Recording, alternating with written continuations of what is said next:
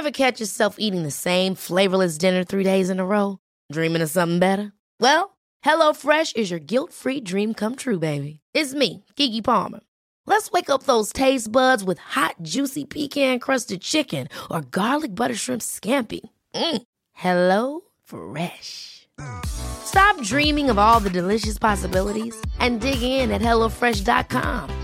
Let's get this dinner party started.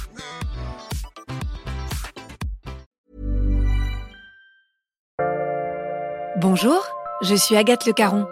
Bienvenue dans Ex, le podcast qui vous parle d'amour au travers d'histoires toujours extraordinaires.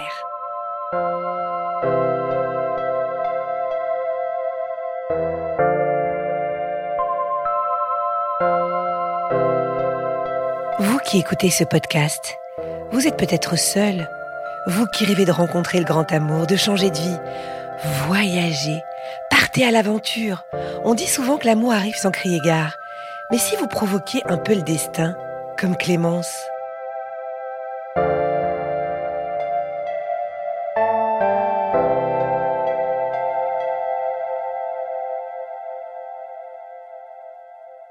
J'ai grandi dans une famille où on voyageait principalement l'été en France, mais moi j'ai toujours voulu voyager. C'était mon rêve depuis très jeune de faire un tour du monde et je pensais le faire à l'issue de mes études. J'ai étudié le tourisme, j'aimais les langues étrangères. Mon idée, c'était de, de, voyager dans ma vie et j'avais même ce rêve aussi d'un jour de me marier avec quelqu'un qui parlerait une autre langue. J'étais une petite fille rêveuse qui lisait beaucoup. Je me faisais plein d'histoires dans ma tête, des histoires de princesses, de plein de choses. et j'aimais l'aventure, j'aimais les romans, toutes les grandes aventures de fantaisie, les grands classiques de la littérature aussi. J'ai eu une éducation assez stricte, des parents qui ne sortaient pas beaucoup, en tout cas avec ma mère et, mon beau-père. Mais moi, j'étais très studieuse, j'étais dans mes livres, euh, et j'ai compris assez rapidement que les études allaient me permettre de m'échapper plus rapidement. À l'âge de 17 ans, je commence un BTS tourisme. Lors des stages que je réalise, je comprends vite que l'événementiel m'attire. Donc je pars ensuite à Angers pour faire des études, une licence et un master dans l'organisation d'événements. Et à l'issue de ces études, je commence à travailler à Paris. J'ai l'opportunité de travailler dans une agence de communication et à ce moment-là, je voulais partir voyager. Je voulais déjà commencer mon tour du monde, mais je me suis dit, OK, je vais prendre mon temps. Je vais d'abord travailler un peu, mettre plus d'argent de côté, avoir de l'expérience sur mon CV et ensuite je partirai voyager. Finalement, j'ai passé de magnifiques années à Paris. J'ai passé trois ans et demi à, profiter de la vie parisienne euh, plus que tout. Et j'étais très indépendante et célibataire puisque j'avais eu, pendant toutes mes études, j'avais été en couple dans deux relations longues. J'avais besoin de, me, de respirer après ces deux relations. J'étais chef de projet événementiel. Donc ce sont des projets très stimulants, très prenants, qui demandent beaucoup de créativité. Il faut être très organisé, savoir négocier avec les clients, avec, le, avec mon chef, avec tous les prestataires. Mais je me rends très vite compte que ça n'est pas sain, que c'est un mode de vie où je suis comme une esclave, je suis très mal payée, je dors très peu.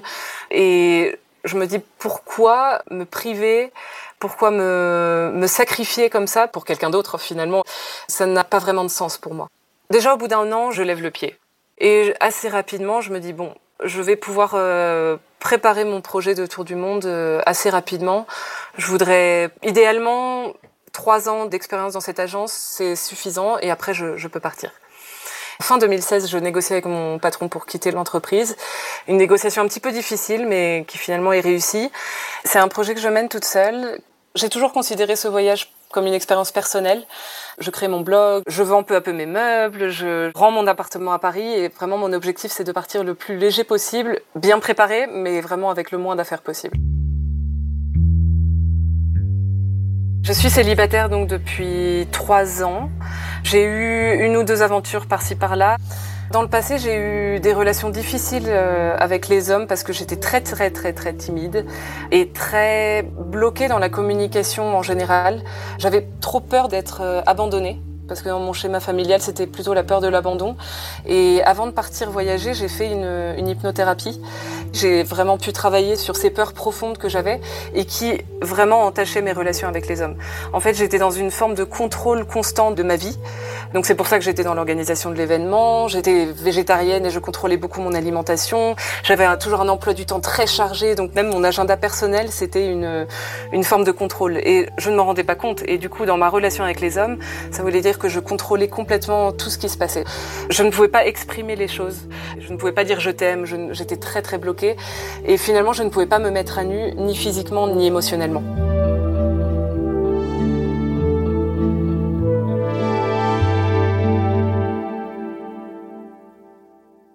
Je pars le 30 septembre 2017.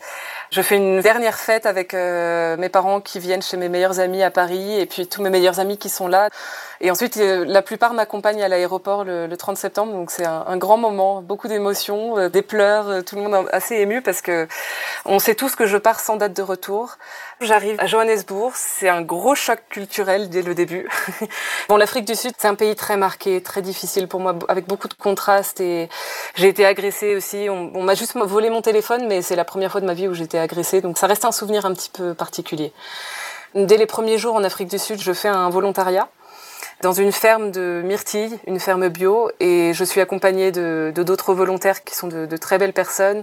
Et je prends conscience dès cette première expérience-là que ma place n'est plus derrière un, un, ordinateur, que ma place est avec les mains dans la terre et dans la nature. Et ça, c'est une grosse réalisation qui va me poursuivre tout le reste du voyage.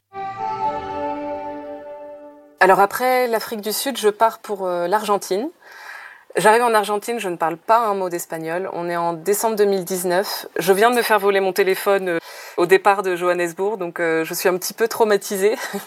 J'arrive heureusement chez une amie d'une amie à Buenos Aires qui me reçoit très bien et qui me rassure, qui parle anglais aussi, donc euh, ça me fait une transition un petit peu plus en douceur.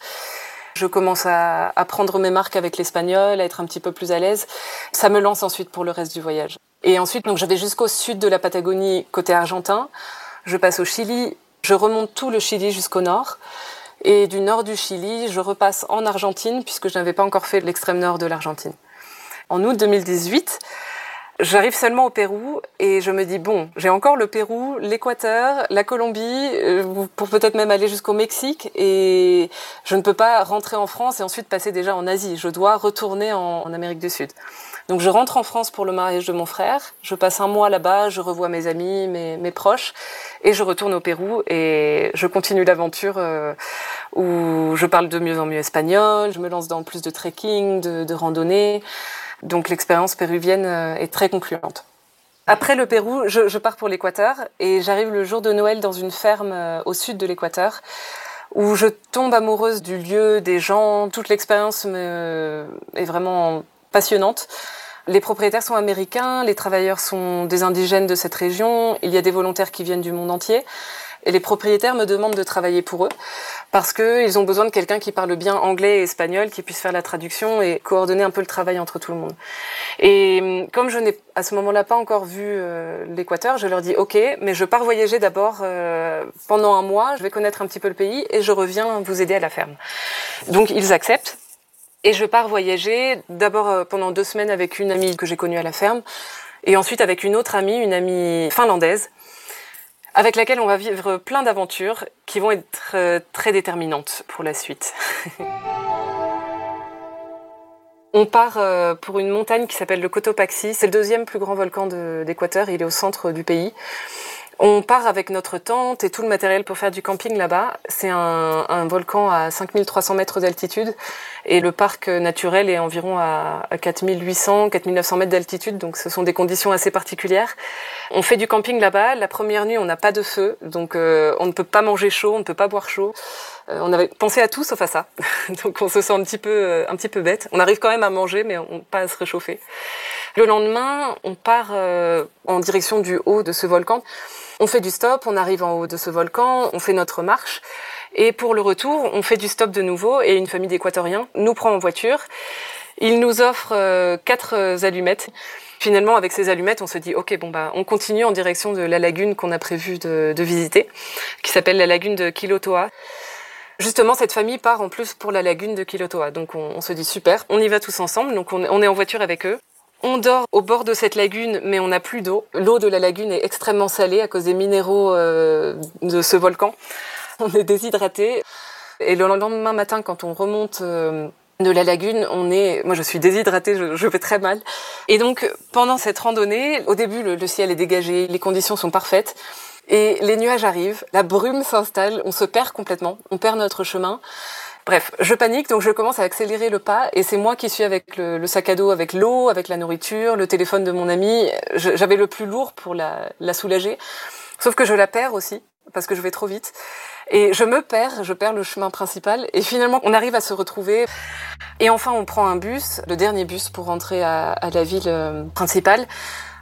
On arrive de nuit, en début de soirée, et il y a des élections qui s'approchent, donc il y a beaucoup de, défilés dans la rue, de manifestations, beaucoup de mouvements.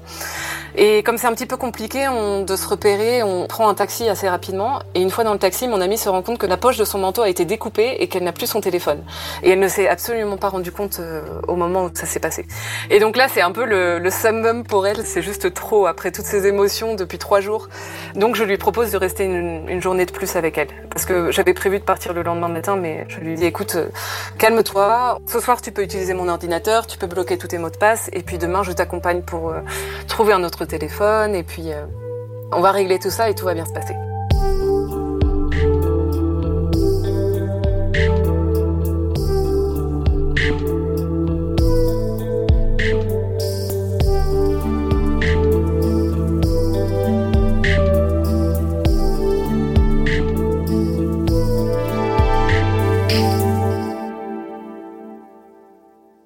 Fin mars 2019. Je repars vers le sud de l'Équateur pour me diriger enfin vers euh, la ferme où j'ai promis de retourner travailler. Donc je monte dans un bus, j'ai déjà acheté mon siège, et quand je monte dans le bus, une femme est déjà assise sur mon siège euh, au bord de la fenêtre.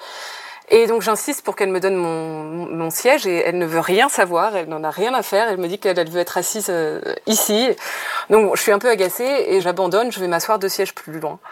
Pour le moment, je suis toute seule. Le bus est encore assez vide, donc j'ai mon sac à dos à côté de moi sur le siège euh, libre à côté et je, regarde les paysages.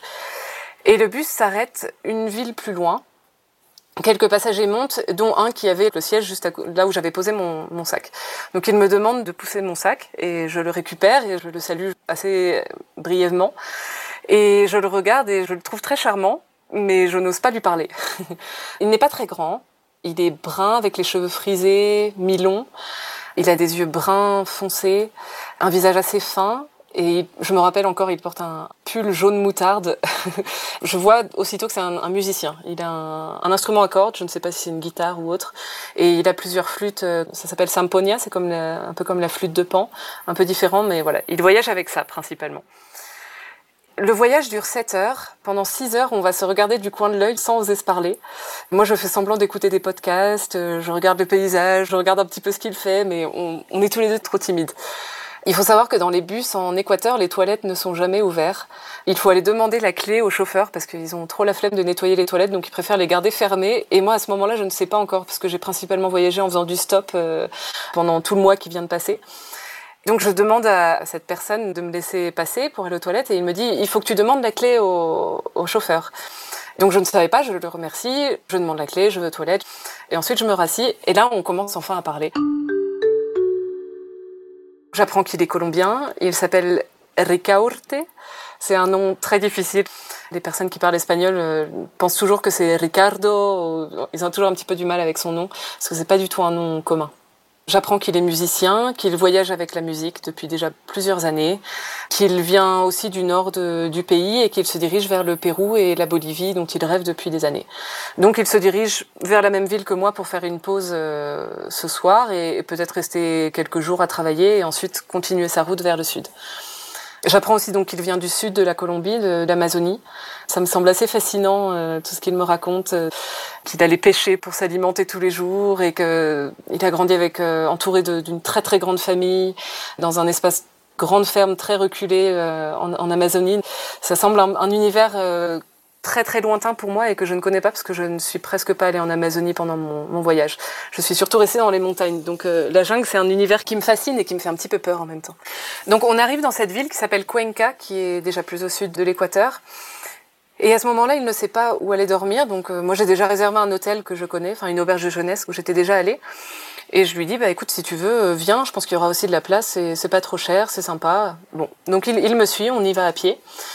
Et ensuite, on va passer deux jours dans cette ville. Moi, je veux voir si je peux déjà faire une extension de visa et malheureusement, ça n'est pas possible. C'est encore trop tôt pour le faire.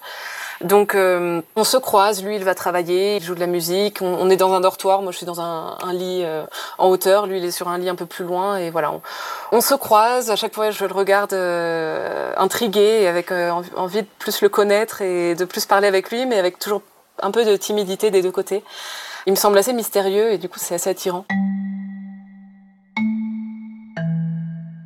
Et puis en, parlant, je lui dis que moi je vais me diriger vers Vilcabamba, ce, ce, petit village encore plus au sud où il y a cette ferme où je dois retourner travailler. Et il me dit bah écoute, euh, je viens avec toi. Euh, de toute façon, je me dirige vers le Pérou, c'est sur ma route. Bon, donc on décide de faire du stop pour aller vers cette ville. On est pris en stop par deux jeunes qui partent faire la fête à, à Vilcabamba, qui vont récupérer deux amis sur la route. L'un des deux est déjà en train de boire de la bière. Quand les filles montent, euh, c'est l'anniversaire de l'une d'elles. Elles ont déjà commencé à boire. C'est assez épique. Elles chantent dans la voiture, ça danse, euh, bref. Et donc nous, on est un peu collés avec Ricarté. On se regarde, euh, on se comprend. En tout cas, on sent que c'est pas vraiment notre univers. Et quand on arrive à Vilcabamba, on s'arrête dans une petite rue et comme les deux garçons qui conduisaient ont vu qu'il était musicien, ils lui disent "Vas-y, joue un morceau, joue quelque chose." Et il sort sa guitare et sa flûte et il commence à chanter. Et là, vraiment, je tombe amoureuse.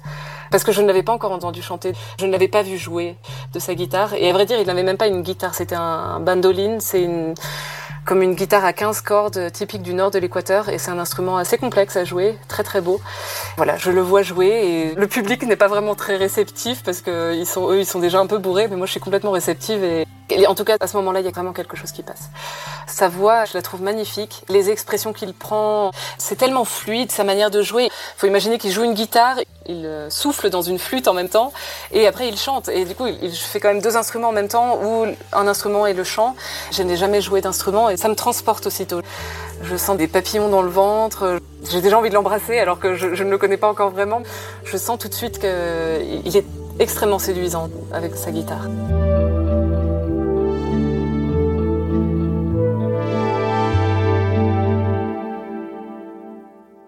Après ça, on part dans un camping euh, qui est dans, dans, cette petite ville qui est très agréable, où il y a une rivière, où on peut se baigner. C'est assez idyllique. On s'installe là-bas. J'ai encore le week-end de libre. Je me demande beaucoup ce qu'il pense en fait, parce que je le trouve vraiment assez mystérieux. Il ne montre pas beaucoup ses émotions, il est très discret. Et moi, je sens déjà que je suis très attirée par lui, mais je ne sais pas si c'est réciproque. On passe beaucoup de moments à, parler ensemble. Je le prends en photo aussi en train de jouer de sa guitare et, et je suis complètement subjuguée. On va à la rivière ensemble. Là, je vois quand même la manière dont il me regarde, mais il n'y a encore pas de, geste, il n'y a, rien qui transmet le moindre indice de ses, de ses intentions. En fait, je suis très partagée et sur la réserve parce que je sais qu'il veut partir pour le Pérou ensuite. Et je me dis déjà, à quoi bon vivre quelque chose qui va durer juste euh, un jour ou deux jours parce que moi après je retourne à la ferme je ne vais plus le revoir. Je sais déjà qu'il n'a pas de téléphone, que s'il se passe quelque chose, ça ne donnera pas de suite. Peut-être que c'est très bien, peut-être que c'est ce qu'il me faut à ce moment-là, mais je sens que s'il devait se passer quelque chose avec lui, j'aurais envie que ce soit plus, que ce soit pas juste pour un soir. Et on parle de tellement de choses, et parce que ça, par contre, il peut être très bavard et il me raconte plein de choses, et, il a beaucoup voyagé aussi, et, et, donc il me fascine. Mais je suis vraiment sur la réserve. Je suis toujours dans cette idée de me protéger, de pas souffrir à cause d'un homme. Le deuxième soir, on, on, fait un feu de camp. J'ai retrouvé une amie aussi qui vient de quitter la ferme et on s'était connus le, avant que moi je parte de la ferme. Et, et donc là, elle, elle, va continuer son chemin et donc je passe un petit peu de temps avec elle. Je prépare des bananes au chocolat sur le feu. C'est un truc de camping tellement simple mais tellement bon. Et donc j'en prépare aussi pour écarter. Et donc il, il, mange avec nous, mais je le vois encore un peu sur la réserve. Il reste un petit peu en retrait parce que si je pense qu'il n'a pas envie de nous déranger avec mon ami. Et mon ami, au bout d'un moment, sent que peut-être elle est un petit peu la, la cinquième roue du carrosse et donc elle euh, elle me dit bon bah bon je vais me coucher. Donc elle part dans sa tente. Et là on se retrouve tous les deux et au coin du feu. Et je ne sais plus lequel des deux a d'abord euh, touché l'autre. Je pense que c'est lui qui a mis sa main sur ma, ma cuisse en premier. Et on, on s'est regardé, on a fini par s'embrasser. Et, et, là j'ai senti que lui aussi il en, il en, avait très envie, mais qu'il avait été très discret euh, jusque là. J'ai l'impression que ça va exploser en moi. J'ai chaud, je suis très émue et je sens qu'il y a quelque chose de, de, fort qui passe. Mais en même temps, encore une fois, ma tête ne peut pas s'arrêter de penser, de dire ah mais demain tu repars à la ferme et après tu vas plus le revoir et pourquoi vivre quelque chose d'aussi court et, et en même temps bon c'est tellement agréable que bon bah on, on continue et puis on, on, part ensuite euh, dans l'attente et c'est très fluide finalement. Ça se passe de manière très naturelle et, et assez évidente contre toutes mes attentes.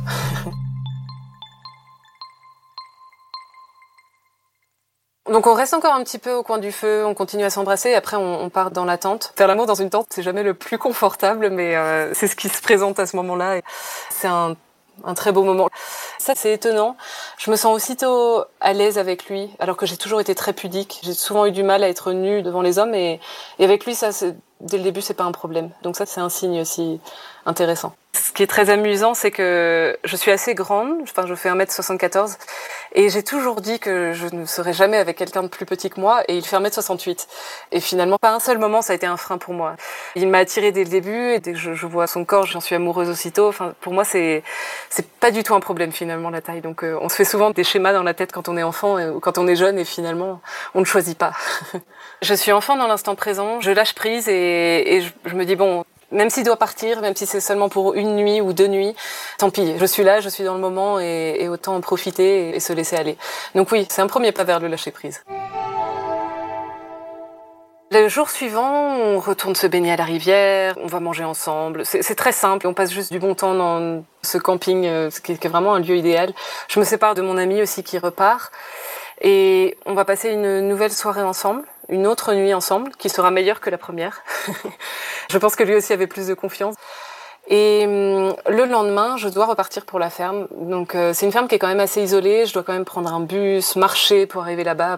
Je ne peux pas partir au dernier moment en fin de journée. Je dois partir euh, en milieu de journée. Et je lui demande d'écrire les, les, paroles de cette chanson euh, qu'il a chantée, la, première chanson que je l'ai écoutée chanter. Elle est très courte et je lui demande de m'écrire ça sur un, petit bout de papier. Et c'est la seule chose avec laquelle je pars et on se sépare et je lui dis bon voyage. Mais je me dis quand même, pourquoi? À quoi bon? Euh, ça, ça, a juste duré un week-end et puis bon, oui, j'ai passé un bon moment, mais j'aurais eu envie de plus. Et puis là, lui, il part et moi, je, me suis engagée, euh, cet engagement pour la ferme. Donc, euh, je pars quand même assez perturbée après cette rencontre-là et persuadée qu'il va continuer dès le lendemain direction le, Pérou, puisque a priori, s'il était resté quelques jours de plus, c'était pour rester avec moi. Et donc, je passe deux jours à la ferme, euh, le lundi, le mardi, et le mercredi, je dois aller dans une la grande ville locale pour faire mon extension de visa que je n'ai pas pu faire euh, à, à Cuenca de la semaine précédente. Et donc je pars là-bas, je, je, passe la matinée à faire des allers-retours entre la banque, la migration, bref, toute la partie administrative. Et le midi, je pars déjeuner dans un. Alors il y a un grand marché central, faut imaginer comme un, un grand centre commercial de trois étages avec une partie avec la nourriture, les, les vêtements, les, les fruits, bref, c'est immense. Et donc je déjeune là-bas et au moment de sortir du marché, je sens quelqu'un qui me tape sur l'épaule et je me retourne et c'était lui.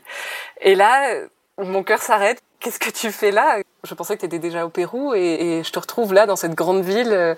Enfin, c'est complètement improbable. Et il me dit non, je suis restée quelques jours de plus finalement et je suis venue voir si je pouvais travailler aujourd'hui à Loja. Bon, ok.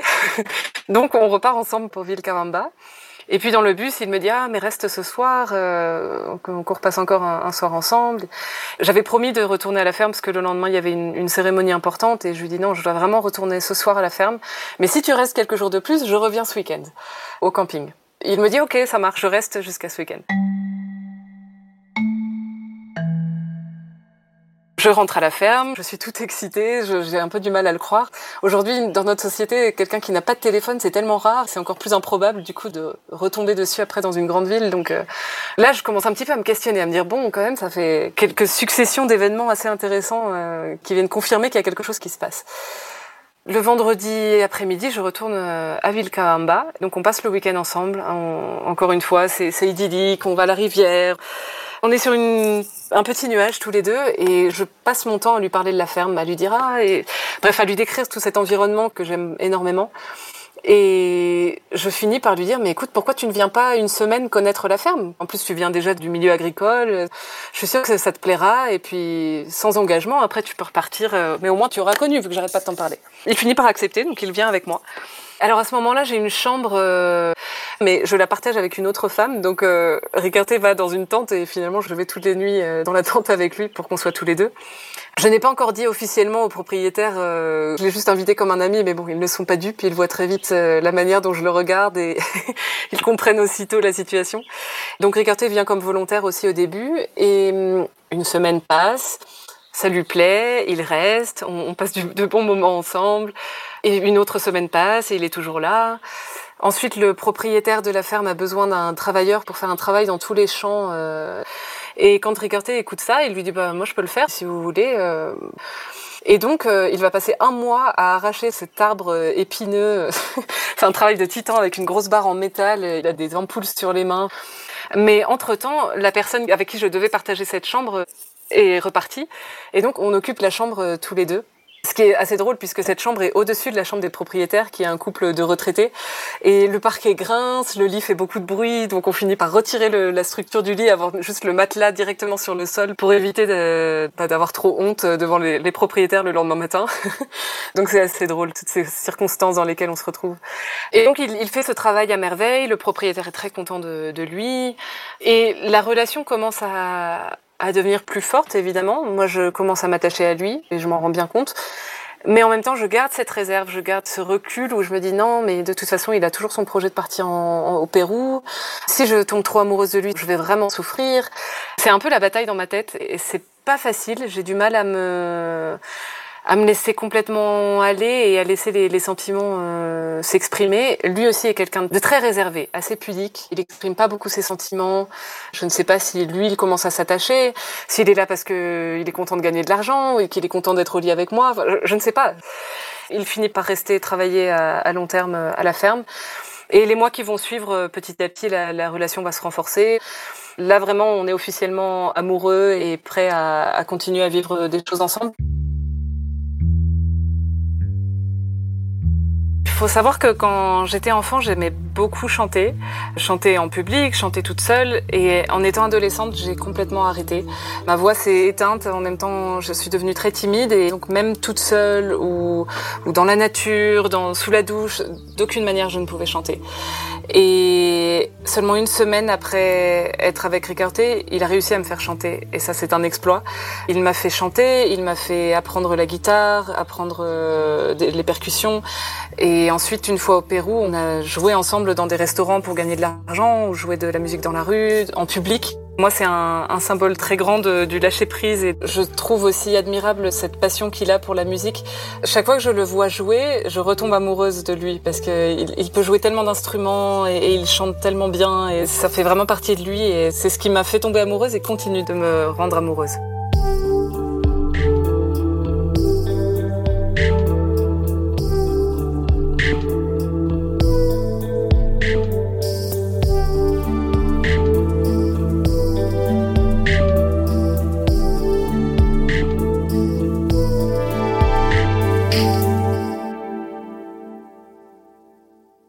Novembre 2019, on se fait contrôler par la migration et nos deux visas se sont terminés.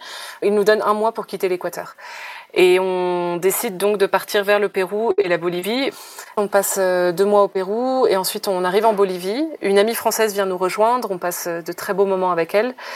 Mars 2020, mon ami repart pour le Pérou et nous on reste en Bolivie, au sud de la Bolivie, dans une toute petite ville.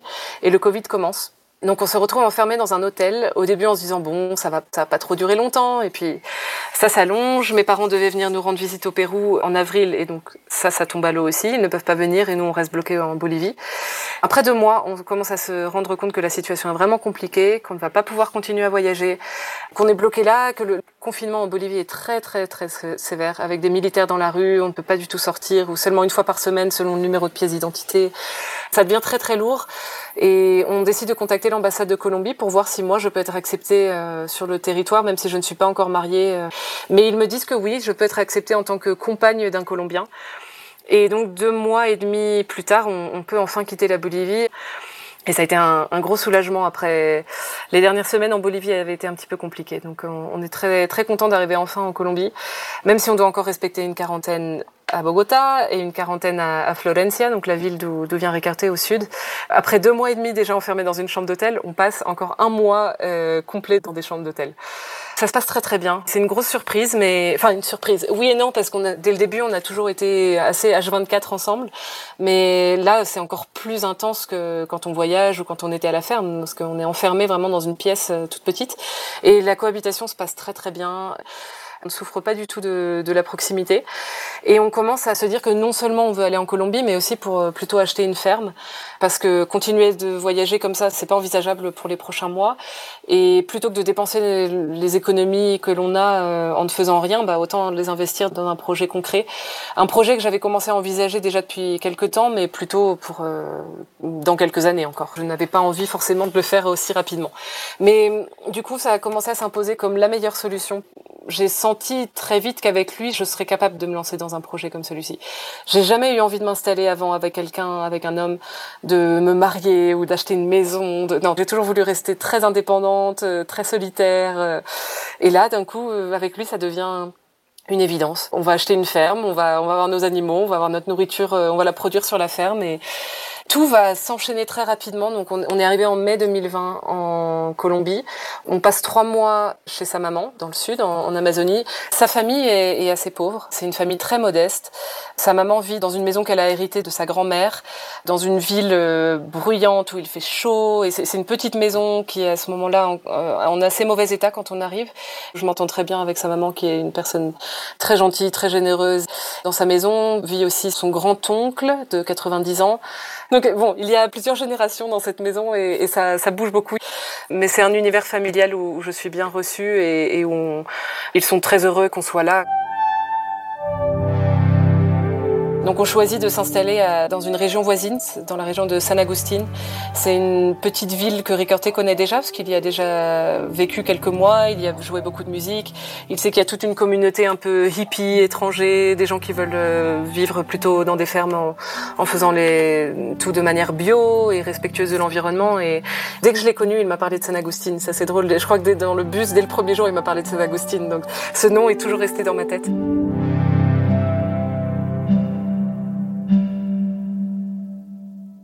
Six mois après, donc en septembre 2020, euh, le pays commence à sortir du confinement. Vraiment, l'Amérique du Sud, ça a été six mois de confinement sans pause. Ça n'a pas été comme en France où il y a eu des pauses. Ça a été non-stop avec euh, beaucoup, beaucoup de règles et pas de transport dans le pays. Donc ça a été assez compliqué. Enfin, quand le, pays commence à, un petit peu à s'ouvrir de nouveau au transport, on part pour San Agustin. Et on passe un mois chez un ami que Ricarté connaît très bien. Et on commence à chercher des fermes assez tranquillement. On en visite une dizaine, je crois. Et on est sur le point d'en acheter une. Quand finalement on va en visiter une autre et on tombe vraiment amoureux de celle-ci et on se dit non en fait c'est celle-ci. Tout s'enchaîne très rapidement. Après ça ça a été début octobre et mi-octobre on s'installe dans notre ferme enfin. Tout a été très fluide et très très rapide, simple et évident. Et quand ça se passe comme ça, on se dit bon, je, suis sur la bonne voie parce que j'ai vraiment cette notion des choses où si on lutte vraiment pour obtenir quelque chose et que ça ne marche pas, ça ne fonctionne pas, c'est que peut-être ça doit pas se passer comme ça. Mais là, tout s'enchaîne de manière tellement naturelle. On se dit en tout cas que c'est l'endroit où on devait être et on s'y sent très bien et on s'installe dès fin octobre euh, dans notre ferme et enfin dans un chez nous qui est vraiment à nous. Parce que toutes ces dernières années, on a été toujours de, chez d'autres personnes. Donc aujourd'hui, ça fait deux ans qu'on est dans notre ferme. On a traversé certaines difficultés quand même au début. Ça a été un nouvel équilibre à trouver après la vie en voyage, la vie en confinement, bref. Chacun a dû trouver sa place dans, et son rôle dans la ferme. Aujourd'hui, ça fonctionne bien. Ricarté est vraiment en charge de tout l'aspect extérieur, donc euh, toutes les, les cultures, les animaux. C'est lui qui travaille avec les volontaires parce qu'on reçoit des volontaires aussi depuis un an maintenant. Et moi, je donne des, des cours de français en ligne qui permet du coup d'apporter le, les revenus suffisants pour continuer le projet. Parce que la première année a été assez difficile. Je cuisine énormément aussi parce que ça c'est mon autre passion. Et on a trouvé un bon équilibre aujourd'hui. Mais ce qui est intéressant aussi, c'est que dans nos personnalités, on est très très différents. Ricardo, c'est un artiste, il est brouillon, il a plein d'idées, il est créatif, il commence plein de choses, mais il peut pas les terminer. Il peut passer des heures derrière ses, instruments de musique à, étudier ou, juste à, rêvasser. Et moi, je suis organisée, pratique, euh, fonceuse. Quand je commence quelque chose, j'aime bien le terminer. Et du coup, nos univers se rencontrent euh, aussi dans, dans notre vie quotidienne maintenant. Je crois complètement au destin. Je pense que tout arrive pour une raison. Je suis persuadée que toutes ces circonstances dans lesquelles on s'est rencontrés avec cette histoire du bus et, de se retrouver, tout ça, ça m'a vraiment donné cette idée que oui, on devait se rencontrer. Que la vie a insisté pour que non seulement on se rencontre, mais on se retrouve. Et que malgré les difficultés qu'on a rencontrées, on soit encore ensemble. Moi, je suis persuadée qu'il a été mis sur mon chemin pour plein de raisons. Pour moi, c'est la suite de mon hypnothérapie, c'est la suite de d'apprendre à lâcher prise. C'est une personne qui m'apporte euh, tout ce que je n'avais pas dans ma vie. Et je pense que dans mon entourage en France, très peu savent ou se rappellent de toutes les circonstances dans lesquelles on s'est rencontrés. Et j'avais envie de partager cette histoire pour euh, un peu témoigner et qu'ils comprennent aussi le pourquoi j'ai fait ce choix de vivre aussi loin, pourquoi je ne suis toujours pas rentrée en France. Bon, un jour ça viendra. Voilà, j'avais envie de partager pour que tous puissent comprendre quelles sont les raisons qui m'ont poussée à vivre ici. Et pourquoi je suis autant tombée amoureuse euh, comme ça ne m'était jamais arrivé avant. et pour Ricardo, je lui traduirai ce podcast ensuite, qu'il puisse écouter euh, de vive voix que je l'aime.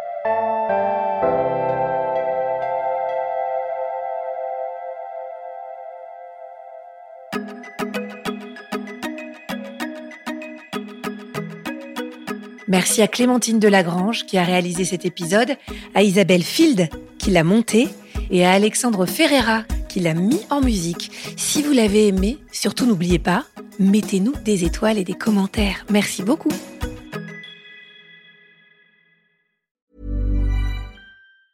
Ever catch yourself eating the same flavorless dinner three days in a row? Dreaming of something better? Well, HelloFresh is your guilt-free dream come true, baby. It's me, Kiki Palmer. Let's wake up those taste buds with hot, juicy pecan crusted chicken or garlic butter shrimp scampi. Mm. Hello Fresh. Stop dreaming of all the delicious possibilities and dig in at HelloFresh.com. Let's get this dinner party started.